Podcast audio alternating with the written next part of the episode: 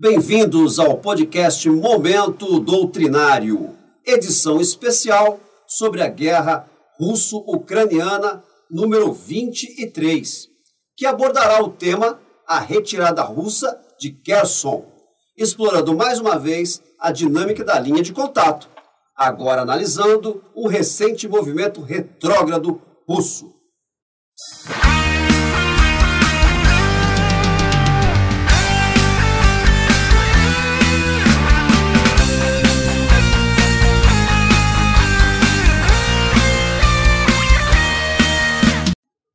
Eu sou o comandante Dirley, imediato do Comando do Desenvolvimento Doutrinário do Corpo de Fuzileiros Navais, CDD-CFN. E neste episódio teremos uma abordagem político-estratégica do comandante Killian, bem como análises táticas operacionais realizadas pelo comandante Emílio.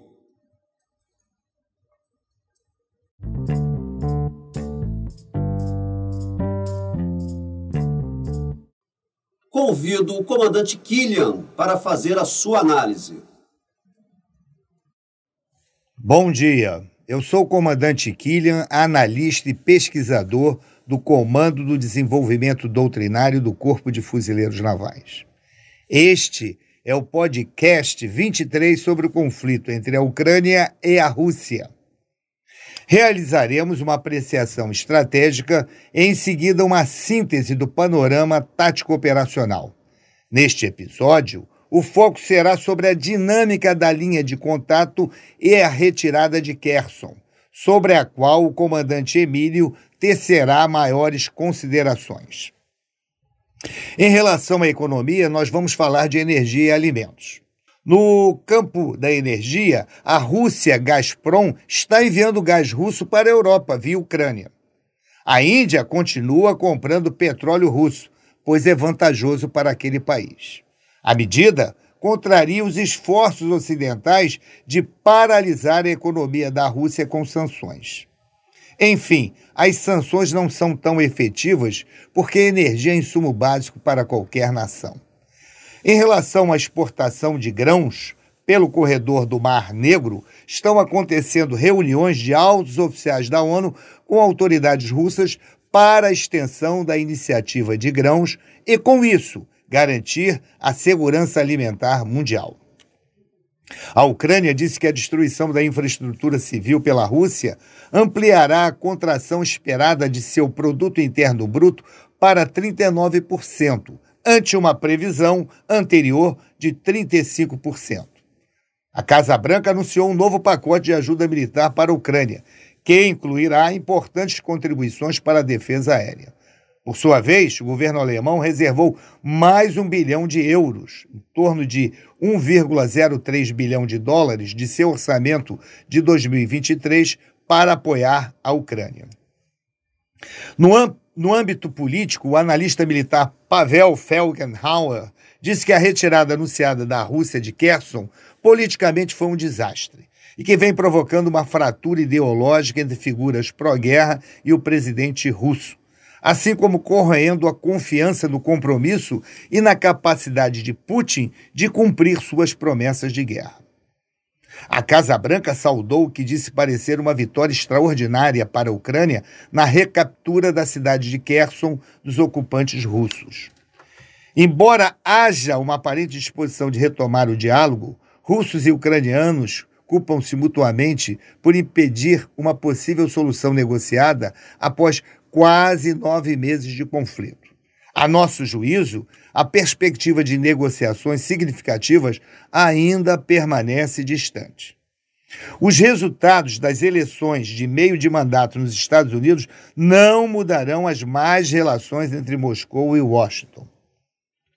O secretário do Conselho de Segurança Nacional da Rússia, Nikolai Patrushev, chegou a Teherã em 8 de novembro, provavelmente para discutir a potencial venda de mísseis balísticos iranianos para a Rússia.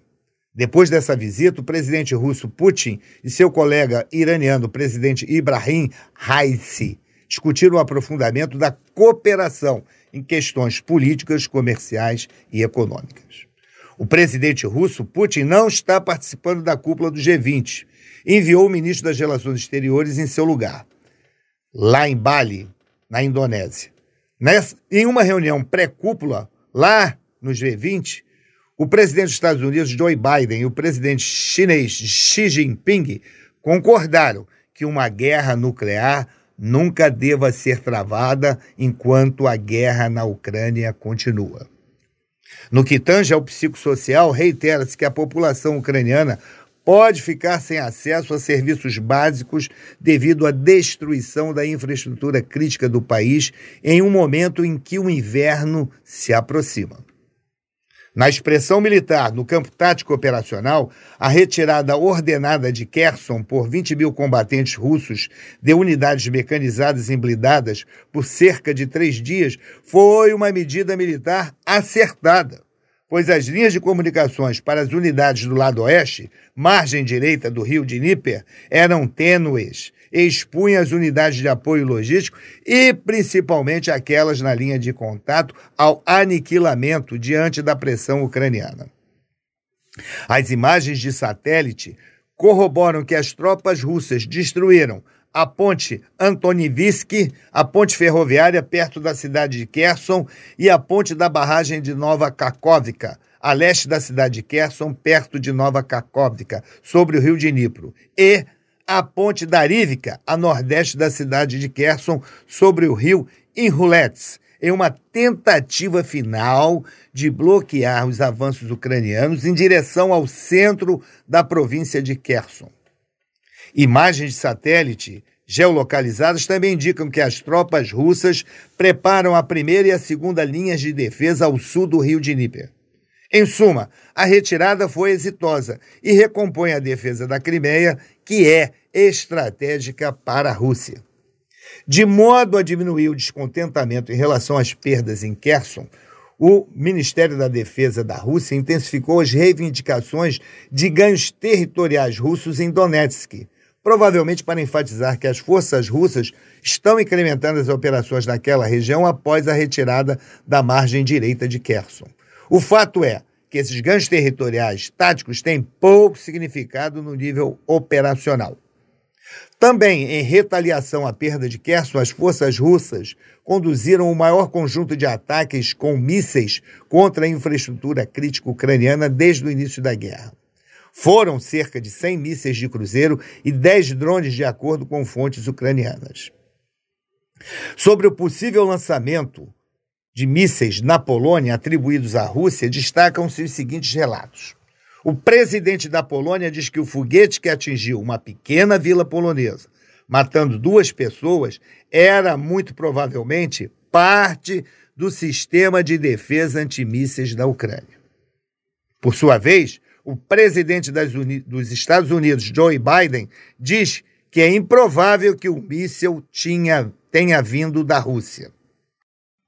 Neste momento, eu vou convidar o comandante Emílio para fazer a sua análise. Comandante Emílio, no podcast número 19, quando analisamos a tão propagada contra-ofensiva ucraniana na região de Kharkiv, você comentou sobre a possibilidade de uma futura retração da linha de contato existente na frente sul, em Kherson, para as margens do rio Dnieper. Já na semana passada, esta possibilidade acabou se concretizando. Como que você avalia, de uma forma geral, essa nova dinâmica da linha de contato? Olá a todos os nossos ouvintes, é uma grande satisfação estar aqui novamente contribuindo para o nosso momento doutrinário. Bom, a extensa linha de contato que se formou de norte a sul na Ucrânia está longe de se tornar definitiva.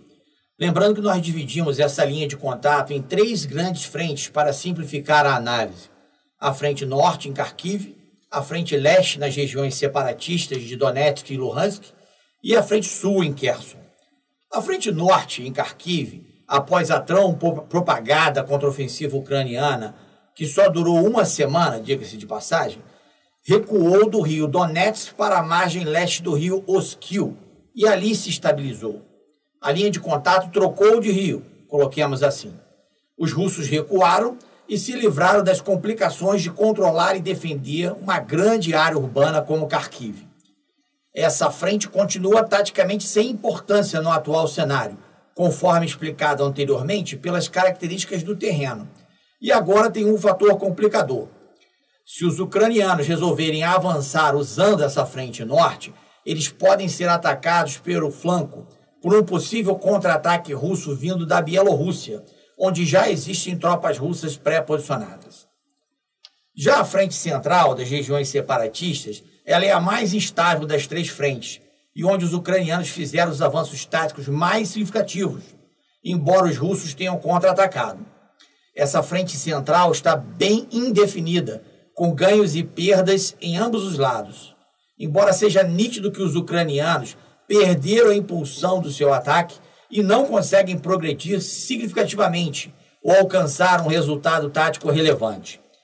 Já na frente sul, em Kherson, aconteceu essa mudança recente, que é significativa na linha de contato, com o seu recuo para a margem leste do rio Dnieper, como antecipamos no nosso podcast 19. Comandante Emílio, especificamente sobre essa retirada de Kherson, o que, que exatamente aconteceu sob o ponto de vista operacional e tático. Foi uma derrota para os russos? Os russos declararam Kherson território deles e até fizeram um plebiscito na região. E agora eles simplesmente vão embora, desistem dessa região? É, eu diria que abriram mão temporariamente do seu controle total. Talvez até dentro do contexto de uma negociação de um cessar-fogo ou algo parecido. Fica a dúvida que só o futuro dirá. Eu explico. O que está em jogo em Kherson é uma batalha pelo controle da foz do rio Dnieper. Quem controla Kherson controla a foz do maior rio da Ucrânia, navegável em quase toda a sua extensão, usado inclusive para o transporte de grãos. A bacia do Dnieper possui mais de 300 usinas hidrelétricas. Uma delas, se destruída, é capaz de inundar e deixar sem água uma boa parte do sul da Ucrânia, inclusive a, a Crimeia. Ou seja, não é qualquer rio. Ele, na verdade, começa lá na região de Moscou, corta toda a Bielorrússia e divide toda a Ucrânia praticamente ao meio em duas grandes partes. O Dnieper liga Kherson à capital Kiev, lá no norte. O controle e o uso de um rio com tal valor logístico, e por que não dizer com tamanho valor operacional, é muito importante para ambos os lados. Nós devemos nos perguntar como ficará o seu controle agora com essa retirada. Será acordada uma espécie de uso compartilhado do rio? A conferir. Sem falar que a retirada russa foi um tanto quanto teatral. Existe um vídeo, um tanto quanto irônico, circulando na internet, onde o comandante do Teatro de Operações Russo, o famoso general Armagedon, solicita oficialmente ao próprio ministro da Defesa russo para retirar as tropas para a margem leste do Dnieper. E ainda explica os seus motivos. Eu não me recordo de um produto de operações de informação feito por líderes de tão elevado nível hierárquico. Ou seja, salvo melhor juízo, nós temos indícios de que existem dados ainda desconhecidos envolvendo essa decisão sobre essa retirada de Kherson. Operacionalmente, essa retirada é vantajosa para os dois lados os ucranianos já estão até explorando a vitória, entre aspas, pois eles recuperaram a parcela mais importante da sua grande cidade portuária. E os russos, assim como em Kharkiv, se livram de todas as dificuldades e todos os riscos de se controlar e defender uma área urbana enorme. Ainda mais tendo em sua retaguarda um enorme rio obstáculo com pouquíssimas pontes já bastante danificadas para o seu retraimento e seu apoio logístico. Na verdade, os russos já estavam há bastante tempo fortificando a margem leste do rio Dnieper. Existem bunkers de concreto e defesas cavadas prontas em mais de 160 quilômetros de rio. Portanto, já estava nos planos russos defender fortemente os territórios ocupados nessa campanha, apoiando a sua defesa no rio Dnieper. Era uma questão de tempo. Praticamente, de acordo com a nossa doutrina de operações terrestres de caráter naval, uma linha, de, uma linha defensiva pode ser estabelecida à frente de um curso d'água, ao longo do curso d'água ou à sua retaguarda. O vulto do rio como obstáculo propriamente dito e a sua importância para as operações futuras são os fatores preponderantes na hora de se decidir onde ficará a linha defensiva. O que aconteceu lá foi que, no início da guerra, partindo da Crimeia, os russos realizaram a transposição do rio Dnieper e estabeleceram uma cabeça de ponte que englobava a cidade de Kherson com o propósito de prosseguirem operações ofensivas na direção da importante cidade portuária de Odessa, a oeste, que daria aos russos o controle total do acesso ao Mar Negro. Ora, como a ofensiva inicial russa não teve ímpeto suficiente para chegar até Odessa, os russos recuaram e resolveram estabelecer uma linha defensiva à frente do rio Dnieper, englobando a cidade de Kherson para garantir o uso do rio como linha de comunicação e ainda para manter uma cabeça de ponte para, no futuro, retomar a ofensiva contra Odessa. Ofensiva essa que nunca veio a acontecer. Então, claramente a gente vê, Emílio, que os russos conseguiram aí uma vantagem tática operacional com essa retirada, esse recuo, esse movimento organizado para a margem leste do, do rio Dnieper. Então a gente chega a, a pensar que não foi uma derrota russa, como vem sendo divulgado pela mídia, bastante explorado, inclusive pelo, pelo presidente ucraniano, na verdade, foi um movimento bem pensado. Uma espécie de recuo tático visando as operações futuras, ou até mesmo um ato de boa-fé, como os russos gostam de afirmar em suas, em suas narrativas recorrentes, em prol de uma redução das hostilidades, ou quem sabe até a gente espera que seja é, um cessar-fogo, um armistício, talvez. No nível político e até mesmo no nível estratégico, foi um revés para os russos. E isso está sendo explorado. Cada metro quadrado reconquistado é uma vitória ucraniana e uma derrota humilhante, entre aspas, para a Rússia. Mesmo que a Ucrânia não tenha feito nenhuma manobra tática relevante que obrigasse os russos a se retirarem de Kharkiv e agora em Kherson. Já no nível operacional, também julgo que é um revés para os russos, porque eles perderam a cabeça de ponte que estavam mantendo para as operações ofensivas futuras. Se eles quiserem conquistar Odessa no futuro, por terra, eles terão que realizar uma nova transposição do DNEP e estabelecer uma nova cabeça de ponte. Os ucranianos sabem disso e, com certeza, também fortificarão a sua margem do rio assim que possível. Já no campo tático, a decisão de deslocar a linha defensiva para o rio Dnieper tem prós e contras, mas é bastante coerente e parece estar alinhada com os objetivos políticos, estratégicos e operacionais deste momento que estamos vivendo pré-inverno. Os russos agora defendem seu território conquistado em condições muito melhores, apoiados em um rio obstáculo de vulto, com menor risco para suas tropas, melhor apoio logístico e ainda mantém a importantíssima ligação por terra com a península da Crimeia. Fica somente a dúvida de como será conduzido o uso do rio como linha de comunicação.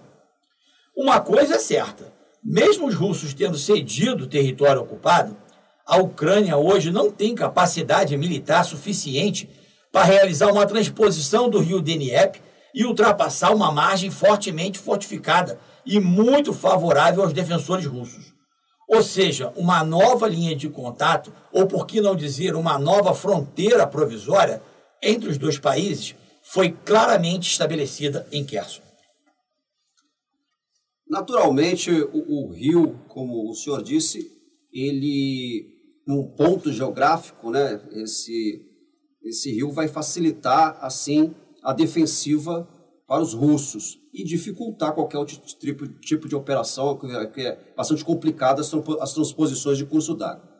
Mais alguma consideração, comandante Emílio, sobre essa dinâmica da linha de contato?